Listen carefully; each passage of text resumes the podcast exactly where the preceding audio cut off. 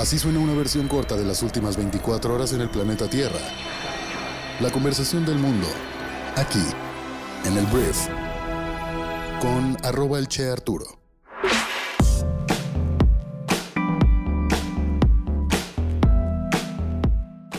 Hola, muy buenos días, bienvenidos a esto que es el Brief para este jueves 27 de mayo. Yo soy Arturo Salazar, tu anfitrión y uno de los fundadores de Briefy, y después de escuchar este programa estarás informado con las noticias más importantes del día. Comenzamos. Empecemos hablando de México y vamos a hablar del presidente Andrés Manuel López Obrador porque ayer anunciábamos cómo se hizo una compra por parte de Petróleos Mexicanos de una refinería llamada Deer Park ubicada en Houston, Texas y obviamente las críticas empezaron a lloverle. Incluso ayer hablamos de cómo Moody's estaba considerando que esta compra, pues en el largo plazo o mediano plazo, iba a provocar que los precios en México no pudieran bajar, los precios de los combustibles. Entonces ayer Andrés Manuel salió a la defensa de esta nueva adquisición por parte de Pemex y afirmó que producirá todo el combustible que demanda el país.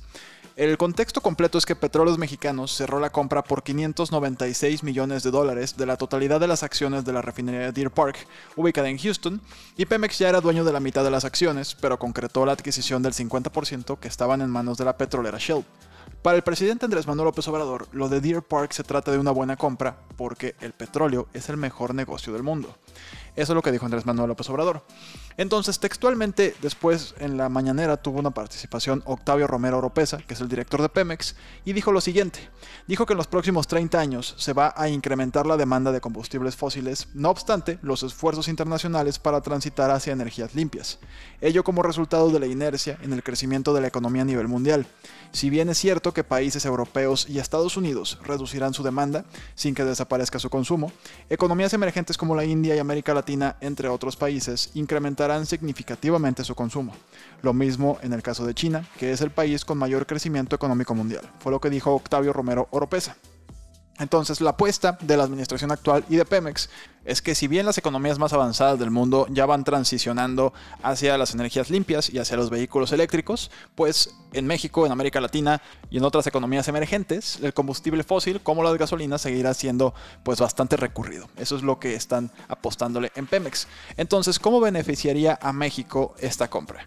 Según Romero Oropesa, la adquisición de esta refinería permitirá cumplir la meta de lograr la autosuficiencia en los combustibles, dirigir la producción de gasolina, diésel y turbocina para satisfacer la demanda del país. Asimismo, indicó que la actual administración está rehabilitando las seis refinerías ya existentes, está construyendo una nueva en Dos Bocas en Tabasco y asumirá el control total de Deer Park capaz de procesar 340 mil barriles diarios de crudo. Con este plan, Pemex aspira a producir 1.36 millones de barriles diarios para abastecer la demanda local. Entonces, pues en temas energéticos, en temas de combustibles, el gobierno de México tiene todos los huevos en la misma canasta. Quedándonos en la economía mexicana, el día de ayer se informó en el INEGI que la economía de México creció un 0.8% en el primer trimestre del año frente al trimestre anterior, un ritmo mejor al estimado preliminarmente, fue lo que informó el INEGI. La cifra duplica el crecimiento del 0.4% que el instituto reportó a finales de abril, pero queda por debajo del avance del 3.2% del cuarto trimestre del año 2020, según cifras ajustadas por variaciones estacionales, confirmando una desaceleración de la actividad en el arranque de este año.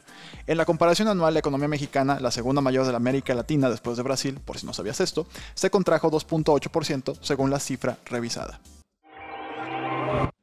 Hablemos de Estados Unidos porque ayer Joe Biden, el presidente de Estados Unidos, ordenó a las agencias de inteligencia que investiguen la aparición del COVID-19 en medio de una creciente controversia sobre los orígenes del virus. Ayer estábamos hablando de este tema, de cómo Estados Unidos iba a formalizar esta investigación, pero ayer ya en un comunicado Biden pidió a los grupos de inteligencia estadounidense que redoblen sus esfuerzos y le informen en un plazo de 90 días.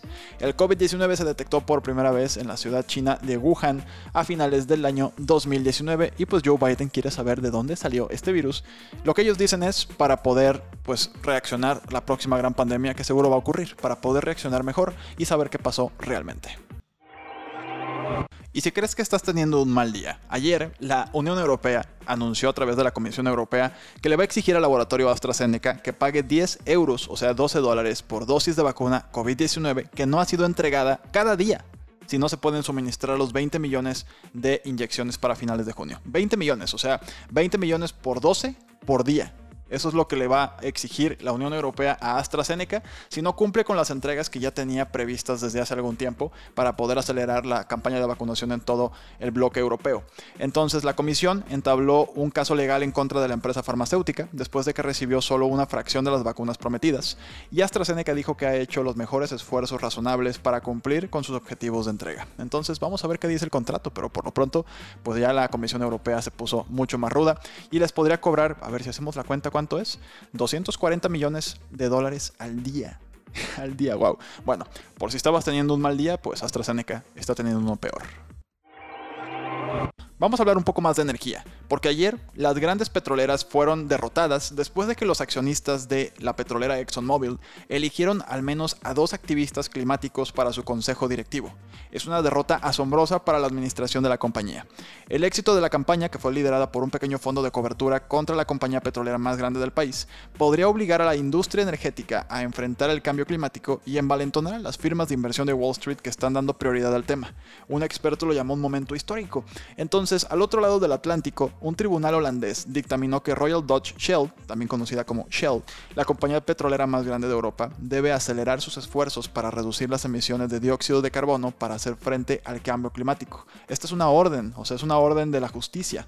Entonces, con esto, es probable que el fallo eh, solo se aplique en los Países Bajos y no está claro cómo sería cumplir, pero el hecho de que ya haya leyes o ya haya autoridades obligando o sea, obligando, y también los mismos consejos de administración obligando a las petroleras a abordar el cambio climático, siendo ellas pues parte del, problema, es una, es una victoria enorme, victoria enorme para las aspiraciones de nuestro planeta de sobrevivir, o por lo menos de los humanos de sobrevivir.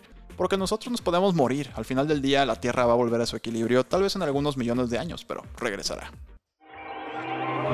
Y ya que nos metimos a hablar de negocios, vamos a hablar de Amazon, porque ayer se oficializó que Amazon está comprando MGM, el estudio de cine, por 8.450 millones de dólares, mientras busca reforzar su oferta de su membresía de Prime, de Prime Video. Entonces, la venta de Metro Golden Mayer, que es, si no sabes qué es Metro Golden Mayer, es este logotipo que tiene un león, o sea que es un león y que está rugiendo, así empiezan las películas. Entonces, esta venta, que se había ya tardado algunos meses, fue un 40% más de lo que otros posibles compradores, incluidos Apple y Comcast, pensaban que valía la pena pagar por MGM. Entonces, aunque su biblioteca está disminuida, eh, Metro Golden Mayer viene con una joya de la corona de Hollywood que es James Bond. Hay un inconveniente, Amazon poseerá solo el 50% de Bond, el resto del cual está controlado por la familia Broccoli. No te burles, pero sí se apellidan, Broccoli.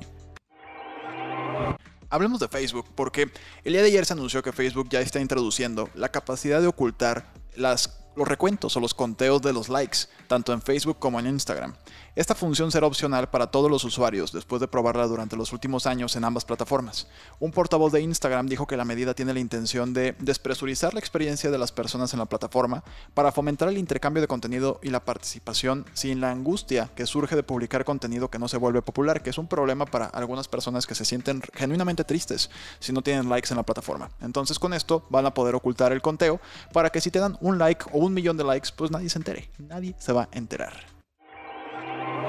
Hablemos de fútbol porque tengo dos noticias al respecto. Primero, ayer se llevó a cabo tristemente la final de la Europa League, que es como el torneo B de la Champions League, cuya final se juega este fin de semana, por cierto. Pero bueno, el Villarreal se consagró campeón de la Europa League tras derrotar a mi equipo, al Manchester United, en penales. Ganaron 11 a 10. Fue un partido, bueno, por lo menos unos penales increíbles. Luego de empatar un gol de cada lado en el tiempo regular. Entonces, el submarino amarillo, como también le dicen al Villarreal, logró aguantar la presión de los Red Devils y conquistó, tristemente para mi causa, su primer título de la Europa League de la mano del entrenador Unai Emery. Y por otro lado, hablando de directores técnicos, ayer Zinedine Zidane deja de ser el técnico del Real Madrid, fue lo que reportaron en España. Luego de seis años, tres Champions League y dos títulos de la liga, el entrenador ha decidido dar un paso al costado y dejar al Real Madrid, fue lo que reportaron hasta este momento que estoy hablando en España. En concreto, el periodista Fabricio Romano, cuya información ha hecho eco con los medios más importantes. Entonces, Sisu deja el banquillo del equipo merengue, pues ya, para la próxima temporada, a pesar de que le quedaba todavía un año de contrato. Vamos a hablar de una noticia de la que hablamos ayer de hecho en nuestra cuenta de Instagram en Briefy, pero el Museo del Louvre el museo icónico de París donde está la Mona Lisa, tendrá una presidenta por primera vez en los 228 años de historia del museo. Se llama Lawrence Descartes, que supervisó el desarrollo de el Louvre en Abu Dhabi, de hecho, y dijo que los últimos cuatro años como presidente del Museo de Orsay, también en París, le dieron esta confianza y esta loca idea de que podría ser la próxima presidenta del Louvre. El Louvre abrió eh, sus puertas el 19 de mayo después de meses de estar cerrado, justo cuando los turistas comienzan a regresar a Europa. Entonces Lorenz va a empezar su nuevo puesto, su nuevo cargo, el primero de septiembre, primera mujer en 228 años en dirigir este museo. Y bueno, el día ha llegado, porque hace 17 años el elenco de Friends abandonó su lugar de reunión en Central Park por última vez. O eso pensamos, porque Rachel, Mónica, Phoebe, Ross, Joey y Chandler, o mejor dicho los actores que los interpretaron, regresarán al sofá el día de hoy para Friends The Reunion que llegará a HBO Max. Y bueno, el elenco y los creadores son completamente inflexibles sobre, o sea, hacer como un nuevo episodio de Friends donde, o sea, de que 20 años después, ¿no? O sea, eso no va a pasar. No van a ver 20 años después los mismos personajes ahora 20 años después. No va a suceder eso. En cambio, lo que va a pasar es que van a recrear las experiencias con piezas, va a haber un tributo lleno de celebridades, va a haber una colección de clips detrás de escena, una recreación de escenas clásicas. O sea, no va a ser un, un 20 años después en la serie de Friends. Solamente van a ser todos reunidos, todos los actores, y va a ser más bien un tributo a lo que fue Friends que terminó pues hace 17 años. Entonces, si tienes HBO Max, pues es lo que podrás ver esta noche. Muy bien, esta fue la conversación del mundo para este jueves, que espero que te haya gustado, espero que le genere mucho valor a tu día. Muchas gracias por estar aquí, por formar parte de nuestra comunidad. Por favor, comparte este programa con algunos amigos y familiares que creas que les pueda generar valor y puedes pasar a leer más acerca de estas noticias a nuestra aplicación móvil que puedes descargar gratis en tu celular. Briefy es la plataforma que resume el conocimiento más importante del mundo en un solo lugar. Entonces, si quieres acceder a todo nuestro contenido, tendrás que suscribirte. Y con esto te podemos prometer que vas a ser brillante en lo que haces. Algunas personas son nuestros socios y están compartiendo códigos para que puedas disfrutar de la plataforma con acceso ilimitado durante 30 días. Entonces acércate a esas personas para que te den tu invitación. Entonces, una vez más, gracias por estar aquí y nos escuchamos el día de mañana viernes en la siguiente edición de esto que es el brief. Yo soy Arturo, que tengas un excelente día. Adiós.